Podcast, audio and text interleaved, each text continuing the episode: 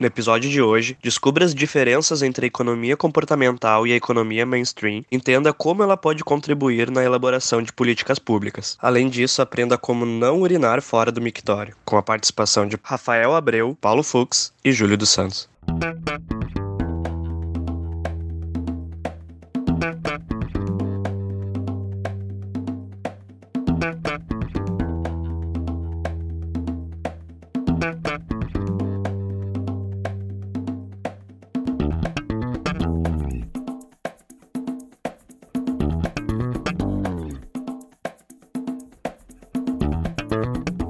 Este é o Tapa da Mão Invisível, podcast destinado àqueles que querem ouvir ideias que abalam sociedades e que não são ditas na mídia tradicional. Bem-vindo, Paulo Fux. Grande Júlio, tudo certo? Tudo certo, tudo beleza. Hoje estamos aqui com um professor, né? É, agora o papo vai subir, vai parar desses pitaqueiros que somos eu e o Paulo. Vamos trazer alguém com embasamento. Bem-vindo, Rafael Abreu. Grande Júlio, grande Fux, como é que estão vocês? É um prazer estar com vocês aí no podcast Tapa da Mão Invisível. Tô um fã de vocês e tô muito honrado de ter sido convidado, mas eu já vou fazer aqui um disclaimer aqui. Eu sou professor universitário na área do direito e hoje eu vou falar sobre uma área que eu não entendo, que é justamente para manter o nível aqui no podcast. Né? Ah, o cara começa dando um tapa de luva. Estamos ah, todos em casa, então. Estamos é. todos em casa. Quem é Rafael Abreu? Vamos dar um carteiraço aqui. Rafael Abreu é advogado, mestre e doutor em Direito pela Universidade Federal do Rio Grande do Sul, a querida URGS, professor universitário e curioso em economia. É essa curiosidade que a gente vai aguçar agora. Esse teu tema do teu estudo, Abreu, é uma loucura, assim. Para ser bem franco, eu dei uma estudada, eu fui tentar entender, mas eu preferi para entender te questionando no decorrer desse podcast aqui. Qual é esse teu tema de estudo? Qual é a tua matéria do teu estudo? Bom, eu comecei estudando direito, bem tradicional, aquela coisa, estudar códigos, leis, constituição, aquela coisa toda. E aos poucos eu fui, digamos assim, subindo na carreira acadêmica, o que é uma mentira, né? Que a gente, na verdade, vai se afundando cada vez mais em livros.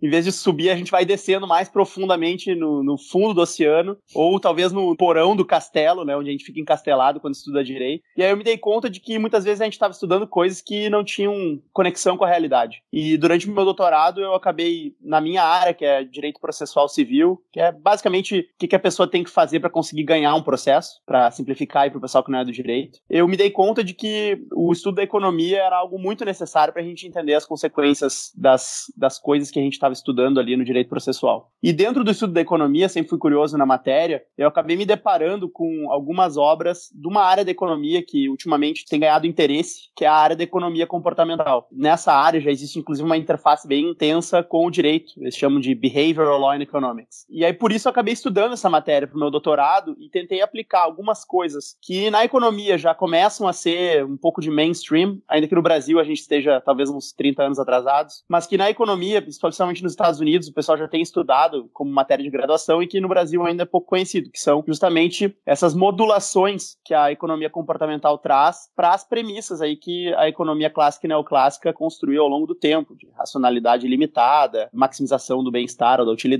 esse tipo de coisa. E aí tentei aplicar isso para o direito. Não sei se isso funciona para o direito, mas tenho certeza que são coisas interessantes. Então, me propus aí conversar com você, explicar um pouco do que é essa tal da economia comportamental e como que ela pode ser, talvez um pouco. Sabe aquela coisa? Não sei se vocês que estudaram um pouco de economia, o Júlio, eu sei que é mais dessa área, que sempre acha que quando a gente está estudando uma matéria, a gente acaba entrando tanto na, na, na, matéria que ela começa a ficar chata, né? E o legal da economia comportamental é que ela traz um pouco a gente para a realidade sobre como é que as coisas funcionam. Dá para aplicar isso em exemplos do tipo economia dos relacionamentos, economia de consumo, economia ligada à tomada de decisões no marketing, entre outras coisas. Então, acho que é, tem bem pé no chão, assim, é uma tentativa de explicação de como, de fato, as pessoas tomam decisões com base naquilo que de fato acontece, né? Que a gente vê as pessoas e nota elas justamente fazendo aquilo que a economia comportamental descreve como o comportamento das pessoas em geral. Mas essa aplicação da economia comportamental no direito seria para colocar ela dentro da lei? Seria para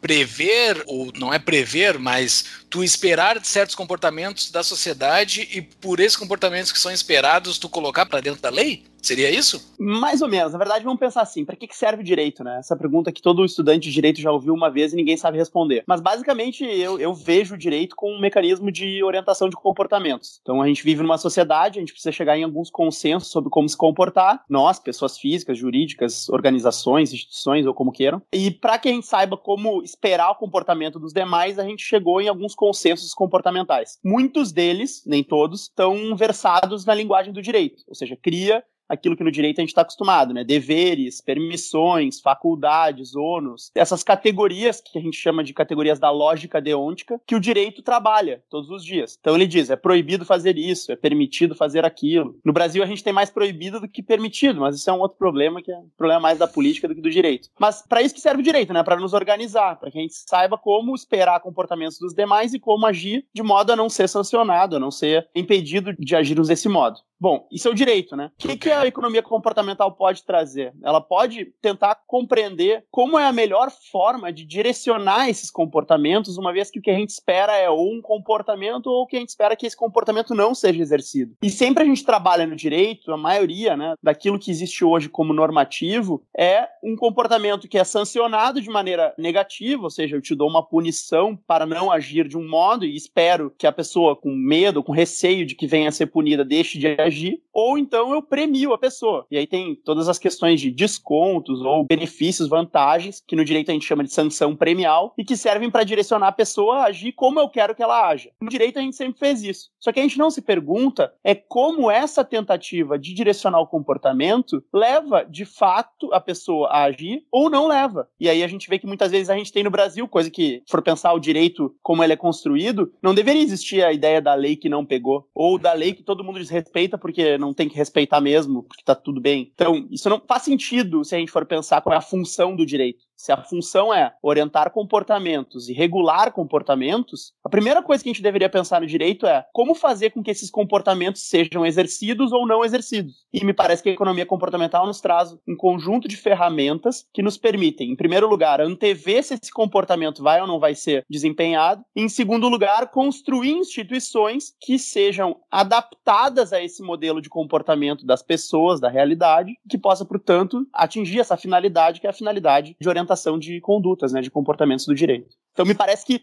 é por aí que a gente tem que pensar, né? Como a gente vai atingir aquilo que a gente quer com o direito. Abreu, nos dá um exemplo de uma política pública, então, que tenha sido utilizada essa ferramenta para a gente entender melhor. Cara, antes de começar uma política pública, eu prefiro falar de um exemplo bem interessante, que alguns leitores aí vão se dar conta do que se trata. Vamos pensar ouvintes. É, ouvintes. É, podcast não lê, né? Ouve. Não cortem isso, porque as bobagens têm que ficar. Como é idiota esse cara que foi convidado. Não, talvez, mas tem alguns podcasts que transcrevem o seu áudio, né? Mas a gente ainda não chegou nesse nível. Mas talvez um dia tu tá falando na frente do teu tempo. É, tem, tem aqueles que é para cego ver. Aí tem a descrição embaixo, assim. Esse aí vai ser para surdo ler, vai ser assim. Mas enfim, cara, vamos, vamos pensar o seguinte: vocês estão com um problema, tá? Vocês são donos de um estabelecimento que tem um banheiro masculino, e nesse banheiro vocês têm aqueles mictórios individuais lindos de porcelana branca, e vocês gastam muito produto de limpeza porque a galera não é muito chegada em fazer xixi no lugar certo. Imaginem que vocês têm esse problema, tá bom? Uhum. Como é que vocês resolveriam isso de modo a ter que, ter que gastar menos produto de limpeza? Eu sei a solução, eu, eu li essa semana sobre isso. Vamos lá, Fux, vai lá. Ah, eu chutaria que é botar aquela clássica, né? A favor, urinar no, no urinol. É, que é o que todos o, eles fazem. O Fux, o Fux é o famoso jurista enrustido, né, cara? Porque, porque o que ele quer é uma regra que diga, não pode fazer xixi fora do lugar onde tem que fazer xixi. Nem precisa a regra é essa regra. Implícita. A regra é implícita, na real. Todo Mas, mundo conhece a regra. essa semana, então, deixa eu dar a minha resposta. O cara desenhou um mosquito no fundo do mictório. É isso? Exatamente, cara. É que, como é que a gente pensa no direito. A gente pensa assim, tem que fazer uma regra, porque o sujeito vai cumprir a regra e tá tudo bem. Uhum. Talvez um economista que curte fazer conta, econometria, vai pensar assim, não, vamos achar o ponto de equilíbrio do uso do material de limpeza, deixar um pouquinho sujo, economizar 20% e no fim vai dar na mesma, ninguém vai notar que tava mais sujo com 20% a menos de produto de limpeza. Economizei 20%, bah, que vitória. O que, que o economista comportamental, o psicólogo cognitivo diria? Cara, vamos induzir esse maluco a fazer xixi no lugar certo sem que ele se dê conta. Uhum. E aí o que o cara faz? O cara cola um adesivo de mosca bem no ralo do mictório. E utilizando o sentimento predador explica para as meninas, humano, explica, explica para as meninas que estão nos ouvindo qual é o comportamento masculino ao ver uma mosca no fundo do mictório. Cara, o comportamento do homem ao ver uma mosca no fundo do mictório é que nem diria um político amigo nosso, né? Amigo não, né? Mas político que nos deu muitas risadas, né? Desperta os instintos mais primitivos. É, isso aí. Cara, o homem olha para aquele adesivo de mosca, a primeira coisa que ele quer é fazer xixi na mosca, né? Só que depois que ele se dá conta de que é um adesivo e não uma mosca de verdade, ele fica mais brabo ainda. E aí desperta um sentimento primitivo de vitória que é eu vou desbotar esse esse adesivo. Eu vou fazer tanto xixi nele que a tinta do adesivo vai sair. E quando ele Cara, se deu é conta, é a bexiga, isso, quando ele se deu conta, a bexiga dele já tá vazia e ele não fez um pingo fora. Perfeito. Os caras do aeroporto de Amsterdã usaram essa tecnologia e diminuíram em 80% o gasto com produto de limpeza, cara.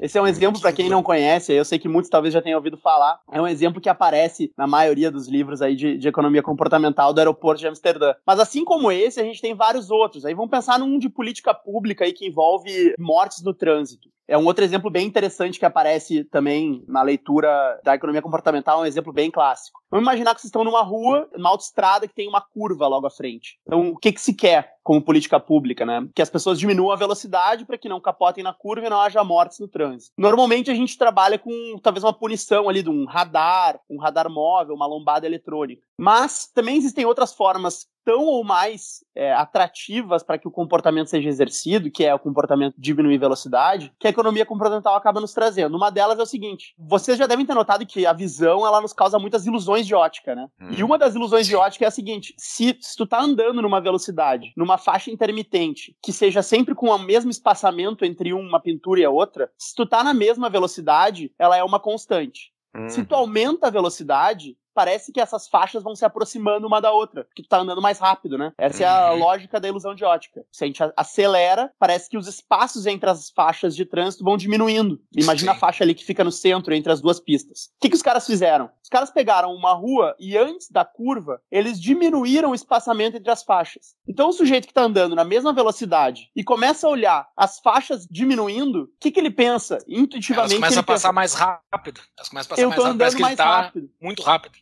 Exatamente, ele pensa, eu tô andando mais rápido, então eu tenho que diminuir. E aí, instintivamente, o sujeito bota o pé no freio. O que que acontece? Ele freou antes da curva e aí ele acabou fazendo justamente o que se queria, que era que ele freasse antes da curva para não capotar. Mas por quê? Porque se colocou um radar, porque se colocou qualquer inibidor ou qualquer fator de proibição? Não, não tem nada Sim. disso. Tem apenas uma ilusão de ótica para trabalhar no cérebro dele. Sim. Esse é um exemplo de política pública que trabalha justamente com isso, com os atalhos cerebrais, atalhos cognitivos que o sujeito tem e que, independentemente de um cálculo de custo e benefício, o sujeito vai agir igual. É mais ou menos como a ideia do adesivo de mosca no mictório. E existe, existe isso em inúmeras políticas públicas públicas, às vezes a gente nem nota, né? E me parece que essa é uma, é uma aplicação interessante. Eu acho interessante, é uma coisa bastante lógica, assim, ao meu ver, mas achar essas soluções não é fácil, né? Não, não é nada fácil. Tu ter essa sacada, tu ter essa genialidade, por exemplo, do negócio da mosca ou da faixa diminuir o ritmo ou aumentar o ritmo para o cara diminuir a sua velocidade, isso é bem difícil. Como é que tu chega em conclusões assim? Como, por exemplo, quando tu começou a dar um, a, tua, a tua explicação da curva, eu me lembrei de uma estrada que tem em Candelária, área no interior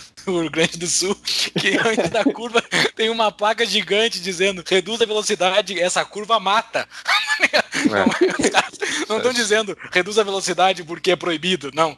Reduz a velocidade, essa curva mata, porque ela é muito perigosa, a tal da curva lá que tem em Candelária. Mas eu não sei se isso seria uma aplicação. Tu dizer que aquilo mata, tu dizer que aquilo. E como é que tu acha essas soluções? Porque tem que ser muito criativo para tu chegar nessas conclusões, nessas soluções. Bom, vamos lá. Eu acho que tem dois caminhos aí, né? Na economia comportamental, como é que isso começou? Alguns economistas começaram a se dar conta de que aquele, digamos, axioma da racionalidade ilimitada do sujeito, ele não era muito verdadeiro em uma série de casos. E aí eles começaram a, a enumerar, né, enunciar, o que eles chamam de enviesamentos cognitivos que as pessoas em geral têm quando estão chamadas a tomar uma decisão. E aí eles trazem alguns exemplos de enviesamentos cognitivos e que alguns deles a gente está, por assim dizer, careca de conhecer, né? Por é, quando eu estou numa negociação, existe um enviesamento cognitivo que é a gente se ancorar no primeiro número que nos é dado. Esse é o que chamam de viés da ancoragem. Então, se eu dou uma primeira proposta alta, todas as demais elas vão partir daquela âncora, que é aquela prime aquele primeiro número na negociação. É por essa razão que muitas vezes é melhor ser o primeiro a fazer proposta e não o cara que espera para fazer a contraproposta, porque eu já estou, digamos, baseado numa âncora. É, existem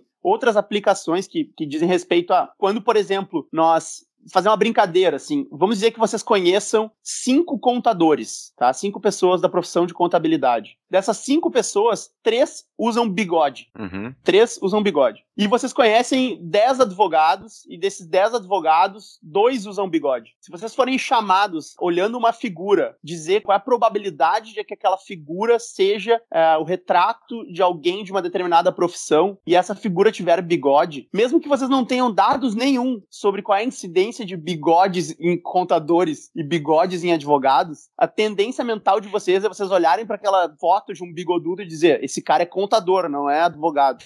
Porque do ponto de vista daquilo que vocês conhecem, ou seja, a representação que vocês têm da realidade dos contadores e dos advogados, ela é completamente enviesada. Vocês conhecem cinco contadores e três têm bigode. Então a primeira Sim. coisa que vocês pensam é: o contador tem bigode. E aí vocês vão escolher entre advogado e contador e vão dizer: aquele cara tem mais probabilidade de ser contador. Só que vocês não têm nada de base, de fato, estatística para responder a esse tipo de coisa. Então, são exemplos no nosso cotidiano que nos levam a, a, a ideia de atalhos mentais para tomada de decisão. E a partir desses atalhos mentais, a turma da economia comportamental foi construindo um grande, digamos assim, rol de atalhos cognitivos que as pessoas em geral utilizam, com base em experimentos empíricos. E isso faz com que sabendo desses atalhos mentais, a gente reconstrua a tomada de decisão desse sujeito para que esse sujeito seja levado a responder de um jeito ou de outro no momento em que ele tiver que, que tomar uma decisão. Existe uma expressão bem interessante que é: nós todos somos sujeitos à arquitetura de escolhas ou arquitetura de decisão. Em qualquer ambiente que a gente está, alguém pensou em como nós decidiríamos, em como nós reagiríamos àquilo. Então, todos que constroem ambientes de tomada de decisão decisão são arquitetos de decisão. A questão é onde que ele quer nos levar? Ele quer nos levar para isso, para aquilo, para aquilo outro. E aí então utilizando esses atalhos mentais, o arquiteto de decisões, o arquiteto de escolhas, os americanos, a expressão é choice architecture ou choice architect. Esse cara nos leva a tomar uma decisão num sentido ou no outro. Isso sempre foi, há muito tempo, aplicado, essa a psicologia cognitiva, esses atalhos mentais foi aplicado no marketing, né? A gente está acostumado a, nas decisões que a gente toma de consumo ser influenciado por arquitetos de escolha, que nos levam a tomar decisões. O Dan Ariely, ele usa, é um autor também, ele usa um exemplo que acho que vocês vão, vão entender. Imaginem que tem três pacotes de assinatura de uma determinada revista. Pacotes são o seguinte: pacote totalmente digital, 60 reais por mês. Pacote totalmente físico, é, um envio da, da revista ou do jornal para vocês em casa, 100 reais pacote digital e físico, 100 reais. Então tem três pacotes, 60 uhum. o digital, 100 o só físico e 100 o físico e digital. O que, que acontece na tomada de decisão aqui? Não mudaria nada para o sujeito o sujeito querer o digital e o que não é digital juntos.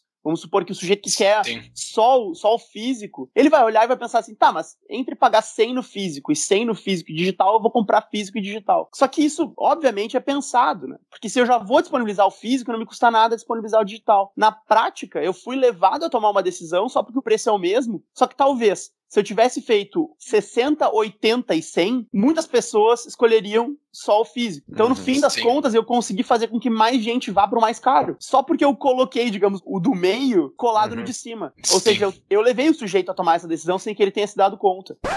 Buenas, interrompemos a nossa programação para tratar do nosso patrocinador rapidamente. Se lembra da CapTable? Dos mesmos empreendedores da CapTable, temos a CapRate. A CapRate permite então investimentos no mercado imobiliário através de renda fixa, investimentos a partir de mil reais que rendem muito mais do que CDI e poupança. Hoje em dia, inclusive, o investimento que eles abriram no site, que se chama caprate.com.br, Casa André Paulo RAT, R, um R só, AT, e esse investimento é numa incorporadora de São Paulo, por exemplo, que permite então investimentos a partir de mil reais que vão render hoje 12% ao ano. Fica o convite aí pessoal conhecer o site do nosso patrocinador. Voltamos à programação.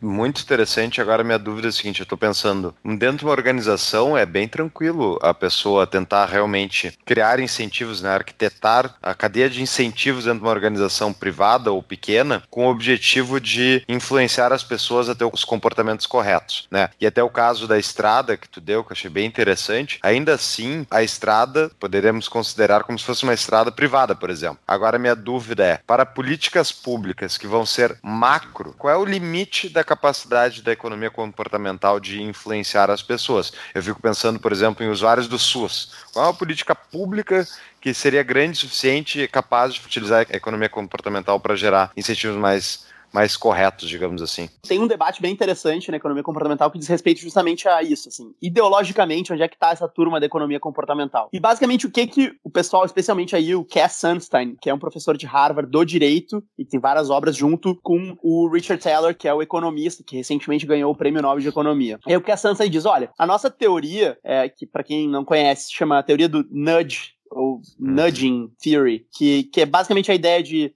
cutucar, empurrar as pessoas a tomar uma determinada decisão em um sentido. O exemplo clássico de nudge é esse da mosca no mictório, né? Eu dou um empurrãozinho na pessoa para que ela tome a decisão como eu quero que ela tome. A nossa teoria do nudge é uma teoria que ele chama de libertarianism, de um lado, então é, é, libertária, mas ao mesmo tempo paternalism. E aí ele chama de. O nome da teoria seria Libertarian Paternalism, ou paternalismo libertário. Por quê? Porque ela, embora te leve a tomar a decisão na forma como aquele que arquiteta a tomada de decisão quer que tu tome a decisão, ou seja, te leva a tomar uma decisão que o outro prefere que tu tome, ela ao mesmo tempo não te obriga a tomar essa decisão. E diferentemente daquilo que a gente está acostumado no direito, em que a gente proíbe ou a gente permite, ela não trabalha com essas categorias da lógica deôntica, porque ela mantém a liberdade do sujeito em agir de outro modo completamente intocada. Ninguém te impede de continuar acelerando se tu se der conta que as faixas estão diminuindo e que isso é uma pegadinha só para tu diminuir a velocidade. Quer dizer, o nudge em si não te retira espaço nenhum de autonomia. Ele trabalha justamente num espaço em que tu já não exerce autonomia, porque é teu inconsciente, é aquilo que o teu, digamos, cérebro já criou como atalho cognitivo, mas se tu estiver na plenitude da tua racionalidade, tu vai poder escolher em não agir desse modo. Ninguém vai te proibir de mijar fora do mictório. Embora talvez tu nem te dê conta, mas vai acabar mijando no mictório porque a gente te determinou que fosse assim. Então ele não trabalha com proibições, né? Ele, ele não retira o espaço de autonomia. E esse seria o aspecto libertário. E o aspecto paternalista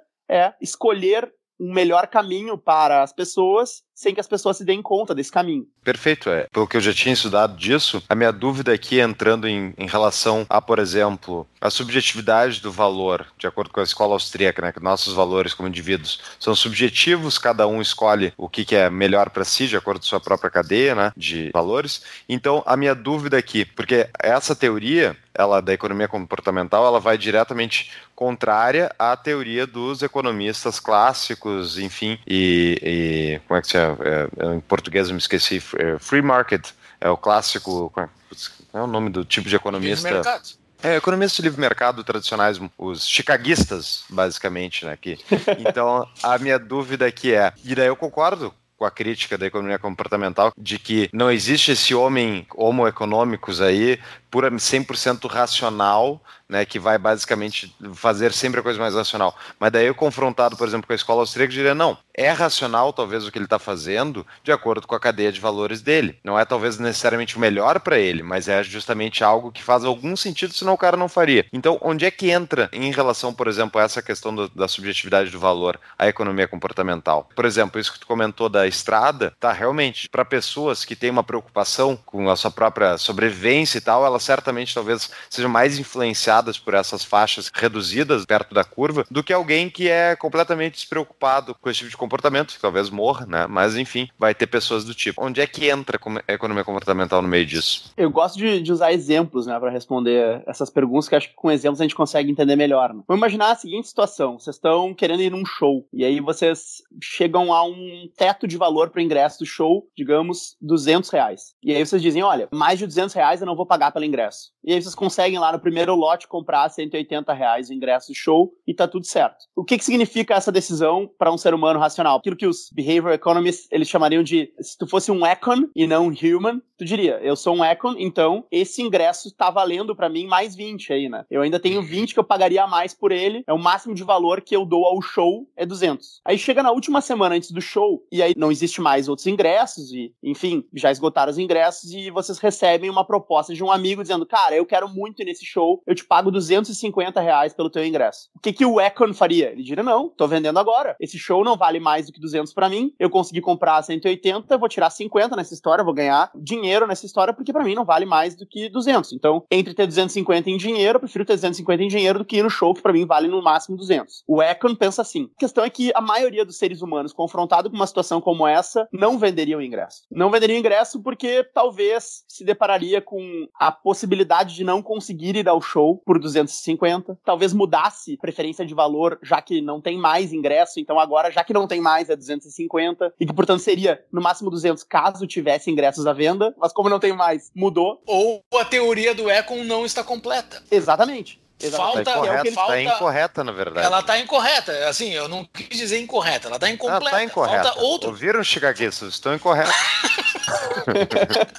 eu tô esse, tentando esse exemplo, aqui, mas o Fux não esse exemplo foi Esse exemplo foi, inclusive, testado, né? Existem vários estudos empíricos sobre isso e, de fato, as pessoas, como regra, elas outorgam um valor adicional àquilo que elas não podem ter. Então, no momento em que ela passa a não poder ter mais o acesso ao show, aquilo que ela achava que era o valor dela ela tem um plus, um plus de última hora, digamos assim. Então, provavelmente a cadeia de preferências da pessoa muda ao longo do tempo Embora, talvez, se for de um minuto para o outro, isso também possa acontecer, porque o senso de pertencimento, aquilo que é meu, passa a valer mais, quando ainda dos outros vale menos. E existem várias heurísticas que nos levam a tomar decisões desse modo e que não são explicadas adequadamente, e aí, talvez aqui me metendo no terreno que não é muito meu, mas que não são explicadas adequadamente nem pela escola de Chicago, e na minha visão, nem mesmo pela premissa de racionalidade do Mises Noção Humana, por exemplo. Lá, mesmo que ele diga com todas as letras que não é porque o comportamento é negativo que ele necessariamente vai ser um comportamento irracional. É racional nos termos daquilo que o sujeito quer para ele. Mas isso não significa, e não me parece que, que signifique mesmo, que esteja correto isso. Que as pessoas muitas vezes não se dão conta daquilo que elas estão tomando de decisão.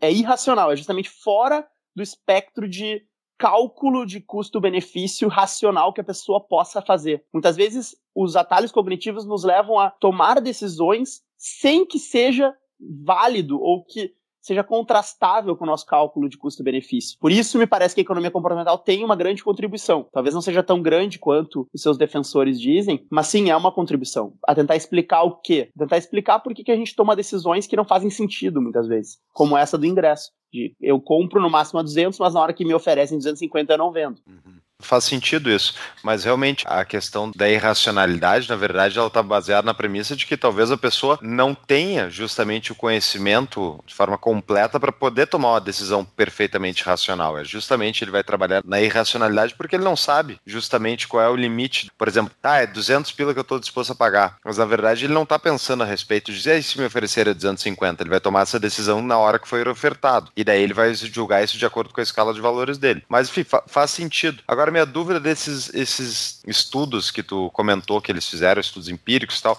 Comenta um pouquinho mais sobre como é que é que eles fizeram a, a elaboração uh, e os testes né, científicos dessa teoria? Na verdade, basicamente, o que, que, eles tentam comprovar, né? E isso, é, digamos, é a tarefa que ao longo dos anos 70 e 80 foi feita na economia comportamental. São testes feitos com pessoas normais, normalmente grupos de pessoas com características muito similares. Talvez não haja rigor estatístico daquilo que a gente entende como o rigor estatístico necessário, mas que mostram que as pessoas tomam decisões em contextos rigorosamente iguais, decisões que não são, que não atendem à ideia de transitividade, por exemplo. Esse exemplo do, da compra de ingresso seria isso, né? Eu prefiro A a B, eu prefiro B a C. Logo, eu prefiro A a C. Esse é o axioma da intransitividade, né, dos comportamentos. Só que muitas vezes é eu prefiro A a B, eu prefiro B a C, mas eu não uhum. prefiro A a C.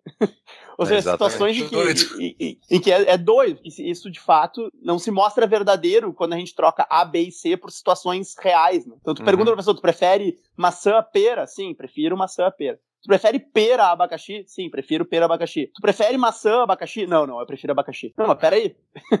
e, é. e nesse tipo de teste, muitas vezes, dependendo de como a, digamos, a arquitetura de, de escolha é posta para tomada de decisão, a nossa mente nos leva a tomar decisões que são supostamente irracionais, justamente porque talvez o contexto decisório nos leva ou nos induz inconscientemente a tomar uma decisão nesse determinado sentido. E isso me parece um aporte legal para a gente pensar em políticas públicas para o direito ou em arranjos privados. E existe todo um, um espaço que eu infelizmente eu não tive tempo de trabalhar na minha tese de doutorado, mas que me parecem interessantes são os arranjos que as partes podem, entre elas, criar para induzir comportamentos. A gente no direito está acostumado a fazer isso com, sei lá, uma cláusula penal que o sujeito tem que pagar caso descumpra um contrato, coisas desse tipo. Mas a gente poderia pensar em arranjos privados, do tipo contratual ou não, que induzissem os comportamentos que a gente espera dos, dos sujeitos. E isso é um, um campo de aplicação, me parece bem interessante, e que aí, nesse caso, não me parece que tenha a objeção do Estado se meter na nossa vida e tal, que é a objeção principal que se coloca contra os, os nudgers contra a turma que defende a economia comportamental e a aplicação dela para o direito. Perfeito. Esse é o meu grande medo. Eu fico pensando assim, bom, primeiro, medo não de verdade, porque eu sei que não vai existir um político ou um burocrata que consiga aplicar isso top-down da maneira que ele acredita, porque, enfim, a sociedade não funciona dessa maneira. É muito difícil fazer uma regra universal de cima para baixo que tu consiga fazer todo mundo seguir, então, esse nudge. Mas o fato disso ser disponibilizado e eles tentarem pode gerar consequências negativas, porque aí se for um nudge no sentido de aumentar o poder do Estado, enfim, implicar em maiores, enfim, piores comportamentos individuais mais benéficos a quem está no poder. Não, um exemplo, falou de marketing como sendo talvez uma inspiração para o nudge, o discurso marqueteiro dos nazistas, por exemplo, né? Que era da, enfim, o culpado era judeu, enfim, coisa do tipo, para eles. E aquela metralhadora de marketing o tempo todo trabalhando, do Goebbels lá, né? Até transformar aquilo numa verdade. Isso, obviamente, não era um nudge, mas, e, obviamente, não era verdade, mas ainda assim serviu para incentivar um comportamento. Então, o que tu acha sobre isso, Abreu? É, isso eu, eu, eu, concordo com vocês que é uma objeção bem válida e perigosa, né? As administrações do Obama e do David Cameron criaram nudge units quando do seu respectivo governo. E essa nudge unit do governo Obama tinha o Cass Sunstein como grande, digamos, artífice, pensador disso para políticas públicas, especialmente em matéria previdenciária e saúde pública. E aí isso criou, inclusive, o apelido, né, no, no Cass Sunstein de que ele seria o homem mais perigoso da América. Porque justamente no momento momento em que nós outorgamos ao Estado a tomada de decisão sobre o que é melhor para as pessoas, em situações em que essas pessoas nem se dão conta de que estão sendo induzidas a ter esse comportamento, em alguma medida o Estado passa a ser um engenheiro social, né? Aquele sujeito que, digamos assim, estrutura a, um projeto de, de, de, de indivíduo, até de maneira meio, sei lá, eu não gosto muito de fazer analogias ao nazismo, né? Mas há uma, uma ideia de que sempre aquilo que alguém está dizendo que é melhor, o sujeito que não se dá conta de que está decidindo desse modo está sendo influenciado a agir do mesmo modo que o Estado queria que ele agisse. E sim, eu tenho muito medo de situações como essa, até por isso eu acho que temos que tomar muito cuidado com quais são os fins que nos levam a aceitar os nudges. Os fins são fins, digamos assim, de interesse do Estado ou são fins de manter liberdades individuais ou fins de criar menos custo para o pagador de impostos? coisas desse tipo. Vamos nos aprofundar. Quero me aprofundar agora porque tu falou que tu é um acadêmico que se aprofunda, né? Essa é a definição tua inicial de, de acadêmico. Júlio quer fazer é. um nudge com a nossa audiência. Eu, exatamente. Acadêmico, acadêmico galera. que se aprofunda, eu não sei, eu acho que não é bem sinônimo, não é pleonasmo. não, tem um caso. caso. Não, eu, eu também não, hoje... cara. Tanto que eu tô falando de uma coisa que eu não sou acadêmico, eu disse desde o início. Eu tô falando de um tema que não é o meu, né, cara? É. Mas é, falando na nossa audiência, nossa audiência para quem está nos ouvindo agora, vamos ver se meu NAD funciona.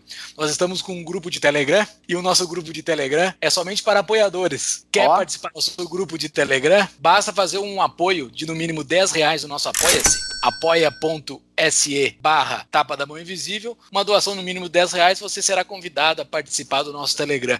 Eu não sei se eu sei fazer nudge, eu acho que eu não consegui fazer um nudge para encaixar a galera a clicar no Apoia-se. Mas vão lá, cliquem no Apoia-se e entrem no nosso grupo do Telegram, grupo Telegram mais livre do Brasil. Mas o que eu ia te fazer de pergunta é a seguinte, cara. Há esse risco do governo mudar a nossa, o nosso livre-arbítrio, praticamente, né? Porque esse nudge tu vai mudando no comportamento das pessoas, tu conduz elas ao ponto de que elas se comportem conforme tu quer, tá? É a minha leitura conforme o que eu escutei até então.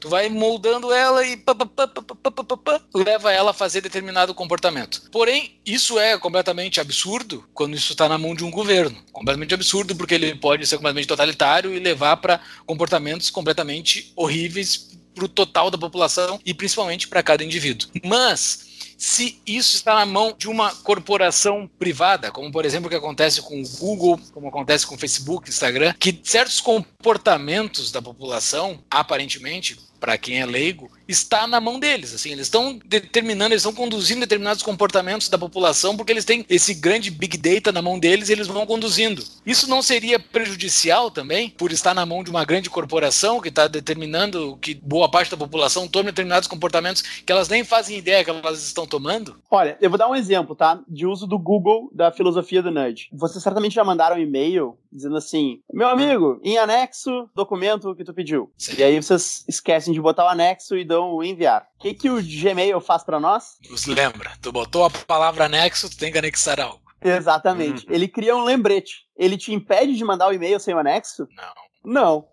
É só dizer não e o e-mail vai ser enviado sem o anexo. Só que ele te Mas criou. O Google não tá fazendo só isso. Não, é... Ele te criou um new click. Muito mais do que isso. Isso é o que a gente vê. Pois é, eu de fato, eu, eu, concordo que ele faça muito mais coisa. Ele usa o nosso Big Data para nos influenciar. E aí tem toda aquela questão do neuromarketing que tem sido utilizado de maneira massiva aí por essas coisas de internet. Até a própria, toda a lógica do, de advertisement do Google, o AdWorks, aquele, toda ela é, ela é direcionada para os nossos interesses e tudo mais. Mas vejam que a utilização de um lembrete é, digamos assim, o mais raiz dos nudges, né? Porque ele, na verdade, está te dizendo assim, ó, meu amigo, eu imagino que tu queira mandar um e-mail com anexo. Para evitar que o sujeito responda, veio o seu anexo, tu responde, desculpa, tô te mandando o anexo agora, eu te crio um pequeno obstáculo, mas muito pequeno, que é só dar um clique a mais para tu mandar esse e-mail. Tenho certeza que em 98% dos casos eu vou acertar e tu vai querer de fato mandar o um e-mail. Nos outros 2%, tu não vai ficar bravo comigo, porque tu vai botar não e vai mandar o e-mail de qualquer jeito porque tu escreveu anexo no meio de um parágrafo falando do anexo contratual e na verdade não era o anexo que estava enviando. Me parece que esse é o tipo de nudge que é interessante porque ele diminui custos sociais. Diminui o tempo, diminui gasto, diminui uma série de coisas. Nesse okay. tipo de finalidade, me parece muito ok. Agora vamos imaginar uma outra que é bastante perniciosa, que é um exemplo brasileiro de nudge. O pessoal não sabia que era um nudge, mas fez, tá? Se aprovou previdências complementares para algumas profissões, especialmente servidores públicos agora, em algumas carreiras, tem fundos de previdência complementar para quem quer receber acima do teto do INSS, tem a possibilidade de continuar contribuindo, mas num fundo próprio, que é um fundo capitalizado, não é no, no balaio de gato da Previdência, só que tem que aderir a esse fundo. E aí é mais ou menos a mesma estrutura de contribuição, mas num fundo capitalizado.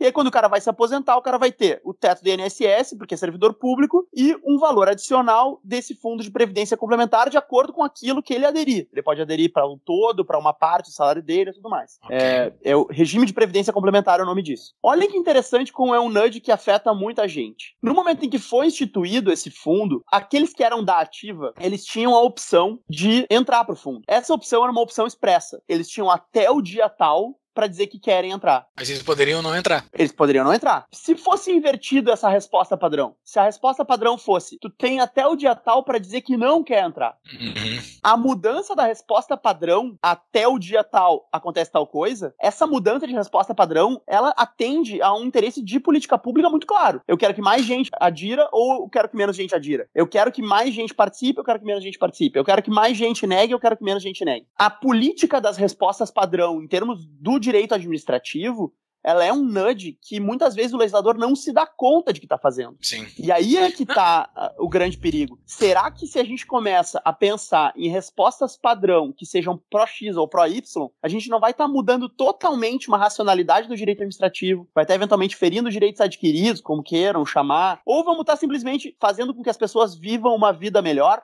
E aí existe uma grande discussão sobre, por exemplo, seguro de vida. Uma política de seguro de vida pelo empregador é a seguinte: eu te pago o seguro de vida descontando no teu salário, esse seguro de vida coletivo aqui que te dá um benefício X. Só que todo ano tu vai ter que dizer que tá a fim de renovar. Se o empregador diz isso, mais da metade da galera no segundo ano já não tem mais seguro de vida. Se entretanto a resposta padrão é: tu vai manter o teu seguro de vida e todo ano tu pode não renovar, mas para não renovar tu tem que me avisar que não quer a renovação. Sim. 98% das pessoas vai continuar com o seguro de vida vigente. Olha o que, que muda isso em termos de é, resultado, né? O resultado que tu quer, que as pessoas estejam com o seguro de vida ou não estejam. E veja que aqui eu tô falando de um arranjo privado, mas que poderia também ser um arranjo público. Não, eu entendi bastante para que, que serve dentro do arranjo público. Eu acho que um bom exemplo que ocorreu no Brasil nos últimos anos foi a obrigatoriedade do cálculo dos impostos dentro das notas fiscais, né? Contida Perfeito. nas notas fiscais. Isso é um nudge, né? Porque as pessoas agora começam a ter ideia do que está pagando de imposto sobre as compras mais básicas. Porque é um nudge atualmente... de transparência que eles chamam, né? Transparency nudge. Te traz transparência e informação para tomada de decisão. Só que na verdade ele é ruim, por quê? Porque ele só vem depois que tu compra, né? Se fosse pensar num nudge efetivo, talvez o efetivo seria no preço de compra já tá posto, né? Para que a tomada de decisão Sim. sobre a compra se desse com base em quanto tem de imposto e não depois Sim, que tu comprou, né? Já é um avanço, né? Porque até uns anos atrás, o cidadão médio brasileiro pensava que o único imposto que ele pagava era só o imposto de renda, né? Ele não pensava que pagava outros impostos. É, um, IPTU um, e PVA. Um exemplo bem legal que o Dan Ariely traz é o seguinte: o Dan Ariely, pra quem não conhece, ele é um baita cara pra quem quer, quer ler sobre esse assunto, tá? É um cara que tem uma história de vida sensacional e tal, e tem uns insights bem interessantes. O exemplo que ele dá é sobre doação de órgãos. É, ele pega os países europeus e mostra como o índice de doadores de órgãos muda radicalmente de um país para o outro, mesmo países muito próximos, tipo Alemanha e Áustria, ou Bélgica e Holanda. São países com, digamos, digamos assim, uma, é, um contexto social muito parecido. E aí, sabe por que, que muda tanto o índice de doadores de órgãos em cada país? Por causa da ideia de resposta padrão. Em alguns países, tu é doador até dizer que não é. Em alguns países, tu não é doador e tem que expressamente dizer que é. Sim. Isso muda tudo. Porque se Sim. o sujeito é, é doador até que ele diga não, as pessoas elas ficam paradas, elas não vão até um lugar para dizer que não são doadores. O, digamos assim, o formulário padrão a configuração automática do software é ser doador. Tu não vai clicar na configuração personalizada para não instalar o XYZ lá do software. Só faz Sim. isso quem não quer aquelas barrinhas lá na internet ali que fica aquela barra logo abaixo do search ali, incomodando. Mas a configuração automática ser doador leva a que muito mais gente seja doadora de órgãos. Então, os países que tiveram, digamos assim, a resposta padrão sendo doador, tem um índice de doação muito maior, que resolve, inclusive, os problemas de transplante. Muitos deles são países que têm pouquíssima fila de transplante. Olha que interessante, estou falando de uma política pública que envolve Sim. uma questão super individual de liberdade e que não necessariamente está impedindo a pessoa de não doar. Só está criando um obstáculo maior. Ela tem que ir até o Estado e dizer, eu não sou doador. E aí, então, ela deixa de ser. Aqui no Brasil é o contrário. A gente tem que se dizer doador expressamente para constar que somos doadores de órgãos. E isso faz com que muita gente não seja doador. Até porque a pergunta é feita num momento ruim, que é o momento da renovação da carteira de identidade. Então, não é um sistema bom. Mas mesmo assim, vejam, a liberdade de escolher ser ou não ser doador ainda existe. O que muda é qual é o standard, qual é a resposta padrão. Mas o, então, tudo que tu disse aí, o Brasil, na verdade, tem muitos nudges de política pública. Por exemplo, tu quer abrir uma empresa, vai pagar contador bem caro, não vai saber pagar teus impostos, vai ter que contratar um advogado, né? Se tu quer contratar um funcionário, tu tem que ter um outro advogado para olhar a CLT, é caro, tenta não pagar ele regularizado para ver o que acontece. Então, tem vários nudges para tu não ser empresário, por exemplo, né? Esse é um nudge que a política pública brasileira está nos entregando. Perfeito, perfeito. Não proposital isso vai, mas é. Isso vai ao encontro do que os próprios, os próprios arautos da economia comportamental dizem, que a arquitetura de escolhas está presente em tudo que é lugar. O que importa é a gente saber que está sendo um arquiteto de escolhas ou não. O legislador brasileiro não sabe, não entendeu ainda que as ações dele têm efeitos na, no comportamento humano e que existem, como diria Bastiat, aquilo que se vê e o que não se vê. O nudge não deixa de ser, quando ele é inconsciente, em um, a criação de efeitos do que não se vê inconsciente pelo legislador. E por isso a necessidade de a gente entender entender que toda e qualquer arquitetura institucional inevitavelmente vai, e acho que esse é um insight que todo mundo deveria ter muito claro, inevitavelmente vai influenciar a tomada de decisão das pessoas. Muitas vezes em aspectos que a gente não acha que vão aparecer, que não são os aspectos ligados ao efeito direto daquela legislação. Então, combina muito pensar na ideia de economia comportamental, até mesmo para a gente conseguir entender quais são os efeitos do que não se vê de uma determinada decisão legislativa ou de uma decisão judicial também, como está em voga muito hoje a interferência do STF. Acho que é bom fazer, esse, é, fazer esse, essa ressalva também. Quer ficar por dentro de todas as novidades do nosso podcast? Yeah, Mr. White! Temos uma solução! Acesse nosso site tapadamãoinvisível.com.br e cadastre seu e-mail. Muito bem, agora me diz, Abreu, se tu fosse o czar aí do direito e economia brasileiro, quais seriam as cadeias de incentivos de nudges que tu daria para o Brasil? Bom, é, eu acho que em primeiro lugar, o ensino jurídico deveria ter um nudge, que é, é colocar os, os, alunos do direito em contato com esse tipo de, de ideias seria o primeiro nudge aí, que teria efeitos muito positivos uhum. para o futuro. Outro, e além disso, assim, com a, com a, matemática também faria bem, ter, ter, noção de que as coisas têm custo, né? Leis, esse tipo de coisa, parece que não faz é. muita ideia.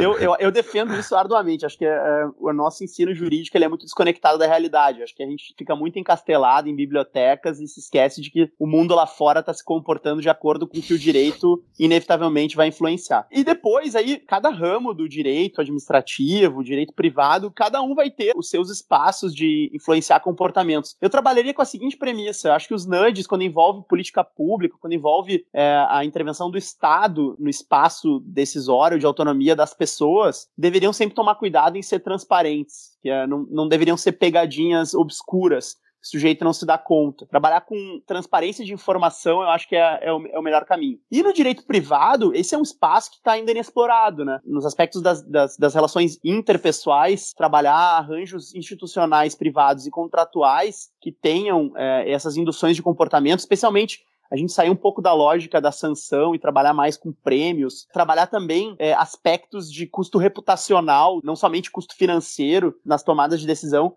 é, me parece que a economia comportamental ela tem uma utilidade para isso. Na minha área, que é a área específica do processo civil, eu proponho algumas coisas. É, e algumas delas são bem interessantes, assim, quando eu, quando eu acabo falando sobre isso para o público do direito, eu uso alguns exemplos que me parecem bem, bem legais. Assim. Por exemplo, no, no direito processual tem uma multa que é se tu não paga aquilo que tu é condenado a pagar, em 15 dias, o valor passa a ter um acréscimo de 10%. Então a pessoa recebe a multa de 10% para pagar. E ao longo do, do tempo também ela vai tendo incidência da condenação de juros de mora, de correção monetária. Eventualmente vão se acrescentando honorários para os advogados, honorários sucumbenciais. Isso vai aumentando, vai aumentando o valor. E as pessoas muitas vezes não se dão conta, né, as partes, do quanto que isso custa para elas. Então, um claro nudge que eu acho que seria interessante é se no andamento processual, lá no site do tribunal, lá quando a pessoa vai olhar como é que tá o processo dela, se tivesse um condenômetro atualizado, eu tenho certeza que a pessoa olhando o quanto está aumentando a condenação ao longo do tempo, ela ia pensar duas vezes antes de continuar inadimplente. Uma projeção ou, ou inclusive um mecanismo de projeção, é, daqui a dois anos, se seguir desse jeito, como que vai estar. Tá? Tenho certeza que isso para as partes, se se entende que é bom que as pessoas venham a adimplir logo com as suas condenações, esse seria, me parece, um nudge de fácil implementação, especialmente no ambiente de processo eletrônico, e muito útil. E por fim, aí, falar também sobre a facilitação do pagamento das custas né, no processo judicial. Por que, que a gente não tem convênios com cartão de crédito, não cria sistemas de desconto para o bom pagador? Coisas que no mercado, né, o marketing já utiliza, por que, que a gente não poderia usar no processo civil? Tem algumas propostas que eu faço que são, algumas delas são menos técnicas, outras mais técnicas, mas em geral elas trabalham com essa lógica de facilitar uma tomada de decisão em um determinado sentido. Muito bom. E filosoficamente, eu quero voltar para esse papo. Filosoficamente, o nudge ele vai contra a liberdade individual ou não? Agora, assim, é achismo puro, tá? Sinta-se à vontade. Tem duas posições. A primeira é a seguinte: existe liberdade individual quando a nossa tomada de decisão é inconsciente? O ser humano é autônomo por completo? Tá.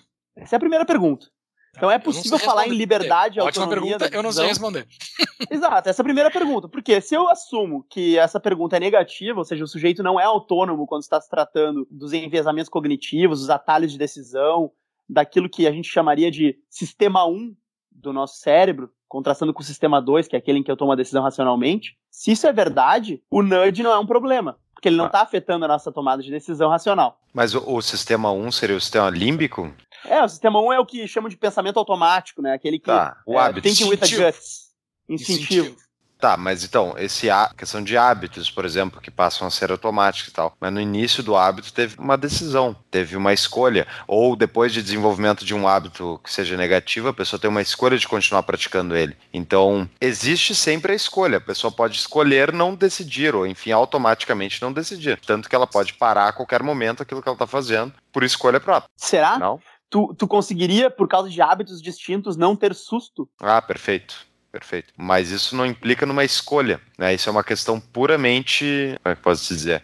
Instintiva. É instintiva, Porque é um atalho mas... de decisão. Uhum. Na verdade, o teu corpo atalhou em se proteger, mesmo que seja só um susto. Tu tá de óculos, um óculos blindado, alguém tá te tocando uma pedrinha no olho, tu vai fechar o olho igual. É uma reação tá. fisiológica do teu corpo. E na verdade não foi pensando que tu chegou à decisão uhum. de que tem que fechar o olho. Foi Perfeito. o teu sistema 1 que fez isso. Mas daí assim, o que me preocupa é o seguinte: tendo empresas hoje que mexem em tudo na nossa decisão do dia a dia básico e eles entendem bastante disso. Dando, por exemplo, das grandes corporações. Tem aquela discussão muito grande sobre o poder de Facebook, talvez de determinar presidentes, determinar políticas públicas pelas influências que eles têm. Eles estão mexendo no livre-arbítrio do total do, ou da grande maioria para mexer na sociedade. Eles deveriam ser punidos por isso, eles deveriam ser banidos ou eles deveriam sofrer sanções para diminuir o poder deles. Tu não acha que eles têm poder demais? Para mexer nessa todas essas tomadas de decisões macro que ocorrem na sociedade hoje. Eles não estão praticamente com um estado paralelo, praticamente eles estão com um novo poder que até então não existia. Olha, veja que isso já é um segundo problema, né? Porque eu já estou falando da decisão coletiva, que é uma outra aplicação da economia comportamental para teoria da decisão coletiva. Exato. Porque na decisão individual, eu poderia te responder, todo mundo é livre de não usar o Facebook, né? Sim. Mas o na coletiva é que... eles estão influenciando todo mundo. Influenciam todo eles mundo. Eles deveriam ser banidos, eles deveriam ser punidos, eles deveriam sofrer regulações porque eles estão com muito poder. Mas aí o problema, e eu volto aqui a brincadeira, o problema é o fato deles terem muito poder ou o problema deles usarem da psicologia cognitiva para influenciar a tomada de decisão? Ambos, ambos, o problema é ambos, é a soma dos dois. Eles têm se muito eles fossem poder. pequenos, se eles fossem pequenos, eles seriam um problema usando Acho ou não a, a psicologia cognitiva? Creio que não. Porque eles são praticamente uma força estatal. Eles são praticamente uma força que eles conseguem mudar eleições, praticamente. Perfeito. Aparentemente. Perfeito. É. é. não sei. É, né? Eles estão mudando, é. eles estão mudando comportamentos, aparentemente. Pelo menos Sim. boa parte da população está reclamando que eles estão manipulando. Era Sim, o que falava da Globo reação, até anos atrás. existe uma reação a isso. Existe uma reação a isso. Eles estão tentando, e realmente eles influenciam, assim como os jornalistas influenciam de acordo com a matéria que eles escrevem, mas no final das contas existe uma escolha da pessoa em seguir ou não, em acreditar ou não. E a maioria ah. das pessoas vai no automático. Então, Abreu, acho que estamos indo para o fim, acho que bastante, bastante assunto foi, foi debatido, mas tu tem coisas a mais para divulgar para a gente aí, para quem quer seguir nesse assunto. Aonde que pode ler sobre esse assunto? Qual é a tua dica de livro para que a gente possa seguir nesse assunto fora do nosso podcast? Vamos lá. Bom, pessoal, a minha dica, na verdade, ela vai sair um pouco da leitura inicial que todo mundo deve fazer da economia comportamental, que é o Pensando Rápido e Devagar, ou Rápido e Devagar, do Daniel Kahneman, que também é, é prêmio Nobel de Economia. Mas eu vou trabalhar um livro mais recente, que é bem legal, bem interessante e que foi o primeiro que eu li né, da economia comportamental, até porque tinha um medido assim, ó, começa por ali antes de, de ler o, o Rápido e Devagar, que vale a pena. E esse livro se chama Misbehaving, The Making of Behavior Economics, e a tradução em português é Comportamento Inadequado. É do Richard Taylor, que é o Prêmio Nobel em Economia de 2017, e que ele conta basicamente como que começou essa onda da economia comportamental. Da onde veio, da onde surgiram as ideias. E esse é um livro que eu diria que é um pouco uma é uma autobiografia do Taylor, mas que ao mesmo tempo é, tem uma pegada de insights bem interessantes de economia comportamental. Então recomendo ir para todo mundo. É o mesmo autor do Nudge e, e Prêmio Nobel Economia. O nome do livro é Misbehaving ou Comportamento Inadequado. Todos esses livros estão no nosso show notes. O pessoal pode entrar lá no site e conferir. O nosso site www.tabadamãoinvisível.com.br. Lá encontra todos os show notes de todos os episódios, inclusive todos os episódios. Lá no nosso site também pode cadastrar o seu e-mail para receber as novidades do nosso querido podcast Tapa da Mão Invisível. Rafael Abreu, considerações finais sobre sobre esse nosso papo? Olha, pessoal, eu queria agradecer vocês aí pelo convite, participar desse baita podcast que eu ouço bastante aqui em Porto Alegre. Eu tô falando de Porto Alegre, a gente tem muito engarrafamento, então vai aí um nudge para todo mundo aí. Se quiser é que passe mais rápido o engarrafamento, é só ouvir o podcast. Uh, dá certinho o meu trajeto, às vezes, de, do trabalho até em casa, dá 50 minutos, uma hora. Às vezes eu chego em casa e ainda continuo ouvindo antes de, de subir pro apartamento, fico na garagem terminando de ouvir o episódio. É, me parece um nudge legal aí pra galera. E eu quero dizer que quem quiser mais Rafael Abreu, tem no Sextou, programa semanal do Camozato, onde o Rafael Abreu trabalha junto, gabinete, nosso vereador aí do Novo. E recomendo, programa bem divertido, 25 minutos, e eu fui o convidado do penúltimo, né, se não me engano. E eu isso recomendo aí. a todos que vão ver. Episódio 3, é 4, né? É isso. E quem sabe faz ao vivo, né, Abreu? É isso aí. Olha aí, galera. Gostaria de agradecer, bicho. Esse grande jogo. Grande fera, grande. Olha aí. Bom, tem muitas invitações como essa no Sextou, tá, pessoal? Eu recomendo. um abraço aí, galera. Valeu, Abreu. Muito obrigado. Valeu, Abreu. Abraço. Até mais.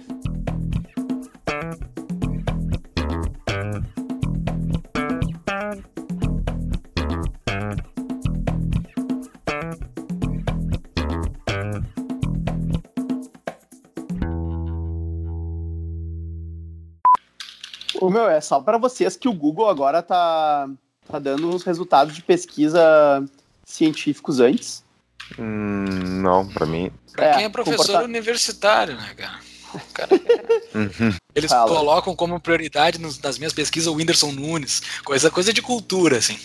Cara, pra mim anda Carlinhos Maia e o Whindersson Nunes. Brigaram. Brigaram. Carlinhos Maia paga seu Instagram.